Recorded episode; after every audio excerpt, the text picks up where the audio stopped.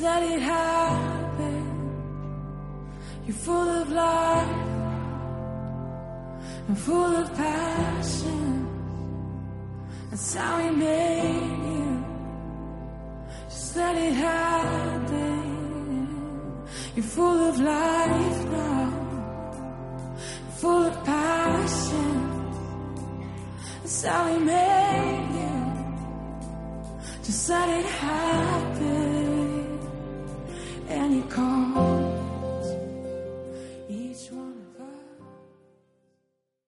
Entonces el compartir, el origen de este compartir es porque Josué y yo fuimos hace dos meses y medio, el segundo fin de semana de, de mayo, a un encuentro en Madrid de una organización mundial eh, misionera que se llama Ágape.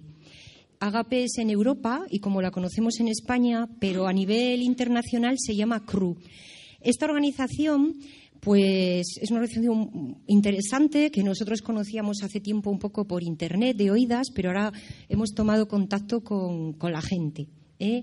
Ya la gente de esta organización para nosotros tiene nombre y apellidos, han participado en el N, han cenado en nuestra casa. Y estas personas lo que le propusieron a Josué fue eh, ir al encuentro anual de ellos. Ellos son unas 60 parejas, también hay algún soltero, que son misioneros a tiempo completo en la evangelización eh, universitaria preferentemente, pero luego tienen algún que otro ministerio eh, que son más iniciativas o de carismas personales eh, que, de los que también participan algunos miembros.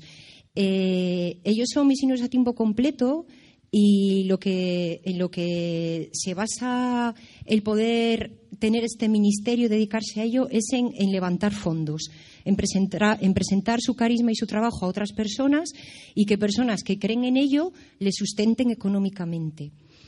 Entonces, eh, a lo que nos llamaron, aparte de participar en su encuentro, hubo mucha celebración, hubo hasta una cata de cerveza que para mí fue, no lo había visto nunca.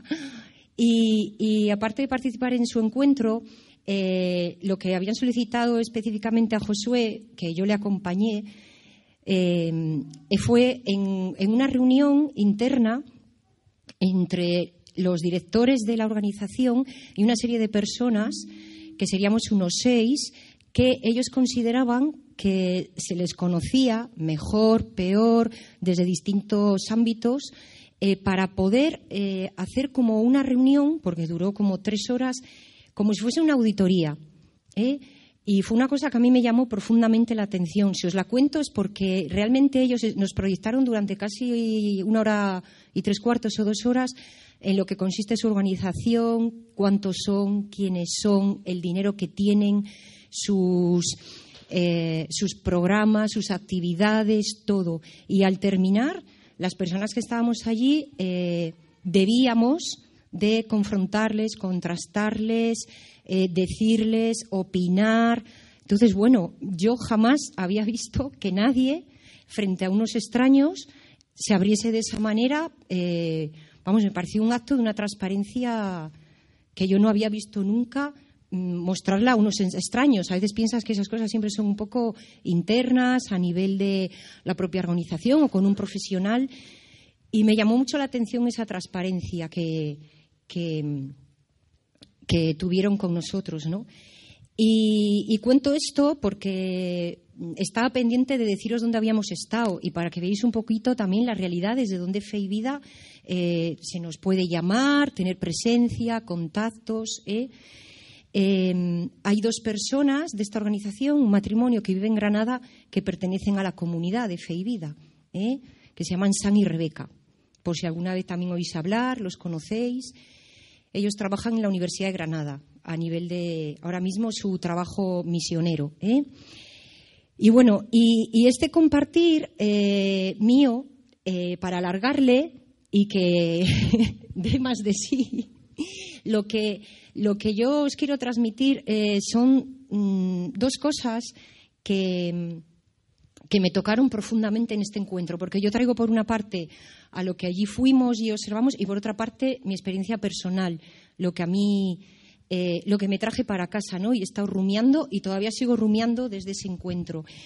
Hubo dos cosas. Una, Eh, esta organización tiene tres directores, ¿no? Comparten la dirección general tres personas porque son como muy complementarias. Bueno, eh, han decidido esta vez hacerlo así. Y al despedirme de uno de ellos y decirle que muchísimas gracias por la acogida, por, bueno, que me había llamado mucho la atención, permitirnos entrar en esa intimidad, eh, darnos la licencia de poder expresar, hablar, me dijo, bueno, Anabel, no te creas, no es para tanto. Dice, lo importante es, eh, tú reza a Dios para que yo esto que he mostrado aquí sea de verdad y lo viva, porque yo sé hacer de cristiano, sé hacer, sé cómo se puede parecer cristiano. Y yo me quedé así, digo, vale, vale, desde luego, ¿cómo no voy a querer que vivas lo que, lo que me has mostrado aquí? Eso, por una parte, me tocó porque fue como fue la frase de despedida que, me llevé, pero es que enlazó totalmente con la predicación que también más me confrontó, me alentó, me, hizo también aterrizar cosas, recordar cosas, que fue una predicación que, se titulaba Cambio de raíz. Esta predicación eh, comenzó con una frase. Era un tío así como con mucha energía, mucha pasión, argentino, muy así. Dijo, eh, os voy a decir una cosa. Mi corazón ama mi imagen. Entonces yo ya dije, me acaba de lanzar un dardo. Mi corazón ama mi imagen. Me voy a presentar diciéndoos que mi corazón ama mi imagen. Yo me quedé trabada. Digo, buf, a ver por dónde sale ahora este tío, ¿no? Y he tomado un poco unas notas de lo de, entre lo que de él recuerdo, lo que yo he estado rumiando estos dos meses y medio y lo que veo que, de esto hay en mi vida, ¿no? Y, pensaba que la conversión, que a la que nos parece el, origen, ¿no? Y el principio de nuestra vida de fe, de la experiencia de fe, pues de ella siempre se dicen muchas cosas, ¿no? que es un cambio de sentido, que es una experiencia con Jesús, Mm, que, te tienes que relacionar con Él, que tienes que orar. Y, yo pensaba que, la conversión para mí em, ha sido salvación. La frase principal eh, es que ha sido salvación, librarme de, mí misma. Porque eh, cuando este hombre dijo esto, eh, mi corazón ama mi imagen, pues mm, pensé, buf, mi tentación es siempre andar pensando mucho en mí misma, adorarme a mí en vez de adorar a Dios, eh, buscarme en todas las cosas, ¿no? Y, adorarme a mí misma, pues me da satisfacción, eh, me da identidad con vosotros. Si yo me busco y digo, a ver si todo el mundo ve que he colocado las sillas o que he estado pintando en la casa de Siquén, o a ver si todo el mundo reconoce ciertas cosas, me da identidad aquí, ¿no?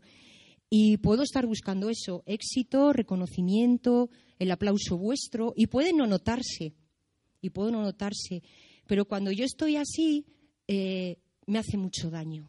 Yo caigo muchas veces en esa actitud y esa actitud se vuelve contra mí. Y sé que es una actitud y es una tentación mía, pero eso eh, no es ser la mujer cristiana que yo quiero ser, ni lo que me salva de mí.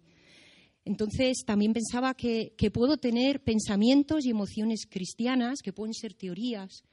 Puedo hablar de sueños, de cosas, de voy a hacer, estar hablando aquí mucho tiempo, pero eso tampoco me ayuda ni me cambia. Y, el dardo que lanzó ese hombre, eh, lo que él llamaba cambio de raíz, es el fruto. Él hablaba del fruto. El fruto es eh, lo llamaba las consecuencias que tiene em, tus transformaciones internas, que, reconoces. Yo estoy hablando ahora desde mi experiencia. Yo reconozco transformaciones internas a veces en mí que no se corresponden a lo que yo sería si no hubiera decidido ser cristiana. Por ejemplo, antes pensaba, os estaba mirando a vosotros que estaba sentada detrás y pensaba, eh, mm, cuando yo tenía 14 años, no sé por qué, si por gracia o qué, yo vi que había como dos caminos. Me estaban presentando el camino de la fe y luego también estaba pues el instituto, los amigos, mil cosas más, ¿no?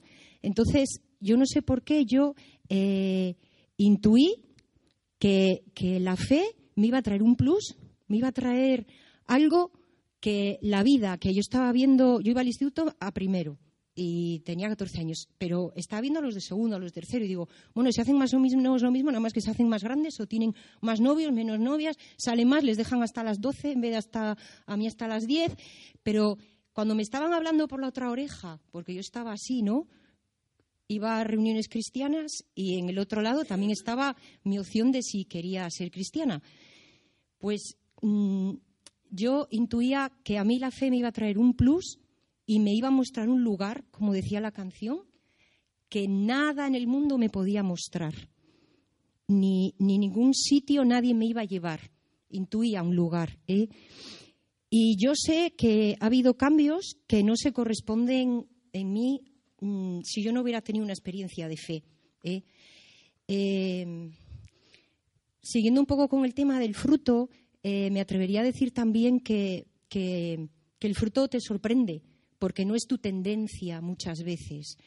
Eh, para mí el fruto de la vida de fe son los actos, los gestos, también pueden ser palabras, porque la palabra también tiene mucho poder los unos con los otros, ¿no? Eh, y Cristo eh, lo que quiere de nosotros es mm, lo sobrenatural. Pero cuando digo esto, no es lo sobrenatural por estar pensando en cosas de levitar, ni de que haya milagros, que también, sino eh, quiere lo sobrenatural. Yo pensaba esta tarde, lo sobrenatural es lo contrario a lo que, a lo que hubiera sido a lo mejor mi tendencia. El dejarme llevar, el buscarme a mí, el, el, el que nunca alcanzaría o llenaría todo lo que busco, necesito. ¿eh? Esa tendencia es la que, la que Dios puede hacer sobrenatural, el que, el que yo he visto en mi vida que, es mm, algo que viene de Él. ¿eh? Em, y luego, eh, otra cosa también que, que decía mm, este hombre es que em, Externamente muchas veces eh, hacemos cosas buenas todos y eso está bien, pero interiormente lo que tenemos que mirarnos es lo que no ha cambiado. Ese es el veneno, ese es el pum, ¿no? Porque no ha cambiado, porque le tienes ahí asaltándote cada dos por tres. Es cierto que es una cosa proporcional, o sea, yo no voy a modificar todas las cosas, a lo mejor Dios todas las cosas de mi vida, de mi carácter. O sea, esto me va a llevar toda una vida. Hablo en general, ¿no? Una cuestión proporcional.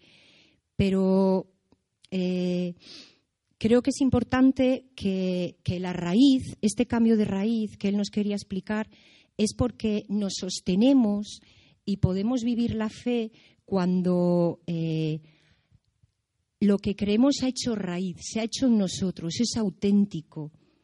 Eh, sobrevive en nosotros y de cualquier manera nos motiva, lo buscamos y vamos a por ello. Haya comunidad, no haya comunidad, eh, estemos mejor, peor, nos sostiene. Es, un, es una raíz de, aquello que mm, yo pienso en cosas que, siento que Dios me ha, me ha revelado de, de, diferentes maneras. Me las ha podido decir un hermano, eh, las he podido leer en el Evangelio he podido, eh, se me ha podido revelar en, una oración y eso lo siento como mío. Yo creo que todos debiéramos de buscar qué cosas de la fe son nuestras y, cada vez que sean más nuestras, no por imitarlas, ni por un contexto, ni por ir, como decía este hermano de Agape, que decía que yo sé eh, pasar por cristiano, ¿no? Eh, de ahí también creo que, otra conclusión importante es que Dios nos quiere a nosotros. Esto solo puede ser, eh, se puede dar cuando, cuando vemos que, que, lo que debemos, lo, principal de nuestra vida es engancharnos a Él y Él nos quiere a nosotros de manera que pueda eh, llegar a nosotros, ¿no? Si nosotros hacemos las cosas eso externamente porque nos buscamos, nos adoramos, nos complace, nos reconocen, entonces todas esas situaciones que para mí muchas veces son muy halagadoras, a mí no me acercan a Dios porque son desde mí. ¿eh? Entonces es importante en este sentido eh, lo que siempre decimos, de estar conectado a, Dios. ¿eh? Pensaba también que hay veces que, que puede ser eso responsable de un ministerio, tener una tarea en la comunidad, en un grupo, una parroquia, lo que sea, y puede ser hasta un éxito tuyo, ¿no? De la persona, de tus cualidades, pero que el, la clave, lo que nos salva y, da fruto, y da fruto, y nos beneficia, y nos da la vida esa abundancia que Jesús tanto insiste, ¿no? Que Él viene a traer otra vida, ese plus, es que, que, que sea un fruto del Espíritu Santo que sea un cambio interior, algo nuestro, que dices, esto lo he hecho mío, a pesar de que un día meta la pata, esto lo quiero, esto es mío, no estoy siguiendo a nadie ni buscando nada externo, esto nace de mi cambio, de, mí, de, mi, de mis entrañas, ¿no? Hay que dejar entrar a Dios eso también en las entrañas, que no es fácil dejar entrar también a, a personas, a veces hay que dejar entrar a terapeutas, hay que dejar entrar cada uno de las entrañas las puedes trabajar de diferente manera, ¿no? Si quieres que entren hasta aquí, hasta aquí, hasta aquí. O sea, las entrañas. ¿eh? Pero mm, yo, mi reflexión cuando este hombre lanzó ese dardo es eso, ¿no? Que mm, yo a veces hago demasiadas cosas por amor a mí misma. Y luego encima me fastidia muchísimo porque no es suficiente. Porque pensaba, mira, he ido a no sé dónde y me han dado dos las gracias. Me la podían haber dado 20, ¿no? Qué poco, dos personas solo saben que, que he hecho tal cosa o dos personas. ¿eh? Eh, el fruto que, esperamos, esa vida, yo creo que, gracias a, lo que conocemos, a estar aquí, a Jesús, y la bendición que puede traer sobre nuestra vida es volvernos a, Él. ¿eh? También decía una cosa que que la vida cristiana no es que sea difícil de vivir. Él decía que casi es imposible. Ahí yo me, asusté un poco, pero entendí, entendí desde dónde lo decía, ¿no? Eh, él decía que, mm, que para no vivir este barniz de cristiano, esto que realmente tampoco te ayuda, eh, no te bendice, no te salva de ti mismo, se vuelve contra ti, pues eh, tenemos que recuperar, ¿no? Recuperar el, evangel el Evangelio. Tenemos eh, que querer experimentarlo, conectarnos a Dios, dejarnos hacer, porque el que se busca a sí mismo está muy cargado de sí mismo, de sus propias razones, de ideas, de argumentos, y ahí no se puede dar la transformación de Dios. Dios nos ofrece eh, el mejor de los regalos, y el mejor de los regalos él puso el ejemplo y nos preguntó, ¿qué es lo peor que te puede pasar ahora mismo en tu vida? pues a mí automáticamente, yo qué sé, pensé una enfermedad, una muerte, un... Porque, ¡bum!, vas corriendo otra vez, a ti, a ver, ¿qué te puede pasar a ti? Y, ¡buah!, me impactó muchísimo cuando dijo, no, no, no. Lo peor que te puede pasar en tu vida es no tener el Espíritu Santo. Y yo dije, ay, qué abstracto, a ver, lo peor que me puede pasar es no tener el Espíritu Santo. Dijo, no, mm, es así porque fijaros que Jesús, él mismo, eh, cuando iba a ser crucificado, dijo, yo me voy, porque él era consciente de su misión, de que iba a morir de que dejaba la tierra y dejaba a las personas que estaban en su ministerio con él, ¿no? y él dejó un camino marcado, pero dijo, es que conviene conviene que yo me vaya, yo me tengo que ir porque el que viene detrás mío va a venir algo mejor. Y dijo, yo dentro tuyo. Dije, ostras, es verdad. Digo, si me falta él dentro mío, ¿cómo superas la muerte de un? O sea, me volví otra vez egoísta y dije, es que lo necesito para vivir. Porque me ha salvado de tendencias, pues eso, tan a veces pues que son a veces destructivas para ti, que no te das cuenta, pero y que solo no puedes, ¿no? Que necesitas el camino que marca Jesús, el, Espíritu Santo que es ese dentro, yo dentro de ti, ¿no? y la fe que nos da el Padre Dios. Yo a veces pienso que, me pueda faltar dentro de que antes nos hemos visto Josué y yo antes venir aquí en el baño y le digo, ay, tengo unos nervios, no sé qué. Digo, eh, es que me veo como, como si no fuese, como que yo le voy a decir a esta gente, si luego igual yo no lo cumplo y yo no sé qué. Y dice, anda, que, que si todos estuviésemos a eso, ¿no? A no cumplirlo. Y sí que em, intuyo que, aunque, pues eso, a veces no seas lo coherente que, quisieras, pues eh, si yo intuyo y sé que si me falta el Espíritu Santo percibo una oscuridad, tengo muchísimo miedo, ¿no? A dañarme a mí, a dañar a los demás, a salpicar. Le puedo poner situaciones a mi vida en las que me falte Dios. Eh, por eso le pido, buscaba, mm, buscaba también, hay una frase en la Biblia que siempre me ha llamado la atención, que, en Deuteronomio, que, habla de que el Señor eh, circunda el corazón, el corazón tuyo y el de, el de tus descendientes. Y, y siempre me ha llamado, digo, ¿por qué utilizar la palabra circuncidar? Me parecía como una operación, como como algo que, luego no te lo puedes quitar o como algo caliente, como cuando a las vacas se las marca. O... Y le decía, claro, algo que, se fije en ti de tal manera que, que, tú, que se fije en ti y que el amor, que tú puedas amar a Dios con todo tu corazón, ¿no? Y que así puedas vivir, pues eso, lo que llevo diciendo todo el tiempo, pues la plenitud y la vida que Él nos, nos ofrece. Y bueno, así por último, pues también compartiros que todo eso me ha llevado también estos meses a pensar que, pues que tenemos que, examinar qué es lo que nos motiva, ¿no? A veces para, para hacer nuestros actos, para las tareas que desempeñamos, las misiones que estamos buscando, ¿no? Si realmente nos buscamos a nosotros mismos, demos el camino muy por perdido. O sea, hablo en proporción. Es inevitable que humanamente muchas veces necesites y, busques cosas, ¿no? Aprecios, lo que sea, pero que no dependas de eso. La diferencia entre que te agrade, que te agrade eh, un elogio, que te agrade que se te vea, que te agrade algo, pero que no sea algo de lo que dependas para que eh, tu vida de fe vaya adelante, ¿no? Eh, no podemos alimentar nuestro ego, pensaba también nuestro yo. Mm, yo creo que, aquí otra imagen que se me venía esta tarde rezando un rato es que Jesús es, la vid, ¿no? Es como eh, en Juan 15 dice que es la vid eh, donde Él es el, el fruto, ¿no? y de donde nos podemos alimentar. Y, Dios es el, viñador.